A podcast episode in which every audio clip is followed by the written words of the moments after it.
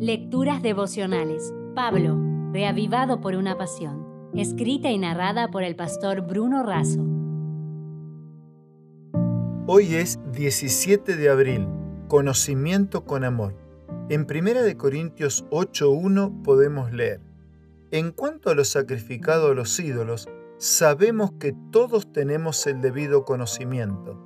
El conocimiento envanece, pero el amor edifica. Antes de entrar en el tema del alimento sacrificado a los ídolos, el apóstol Pablo establece un principio esencial. El saber llena a la persona de orgullo, pero el amor nos hace progresar en la fe. De este modo, Pablo condena el orgullo por el conocimiento intelectual, que lleva al desprecio y a la negligencia por los menos instruidos. La persona orgullosa por su conocimiento, al punto de despreciar a los demás e ignorar sus necesidades, demuestra que aún no ha aprendido el principio del verdadero conocimiento. El que es verdaderamente instruido es humilde, modesto y se preocupa por los demás no es orgulloso y no es indiferente a la felicidad de los demás. Al decir esto, Pablo está afirmando que el tema del alimento sacrificado a los ídolos no se resolvería por el mero conocimiento, sino por el amor al prójimo. Sucede que el verdadero cristiano sabe que el ídolo no es nada, no tiene ningún poder, pero algunos encuentran difícil entender y vivir eso. Para algunos es difícil abandonar de inmediato las supersticiones y las costumbres antiguas. Por eso es necesario tener amor, paciencia y bondad con esas personas.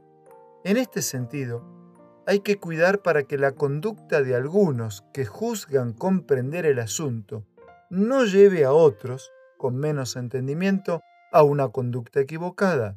Este es un principio general del comportamiento cristiano una regla áurea incluso en casos de poca importancia. Recuerda, el hermano débil es aquel a quien más se debe tratar con paciencia y tolerancia. Cristo murió por los fuertes y los débiles. Por eso no se debe hacer nada que haga infructuoso el sacrificio de Cristo por una persona. Hay una idea engañosa Toda persona tiene el derecho de hacer lo que desee sin considerar el efecto de ello sobre otros. No podemos pensar así. Aquel que tiene el amor de Jesús en el corazón no desea usar su libertad de forma que sus hermanos se desvíen. Por el contrario, se siente feliz de abstenerse de privilegios y placeres si con eso puede evitar que alguien se desanime Usar el conocimiento con amor solo es posible en la medida que estemos ligados con el alto y sublime.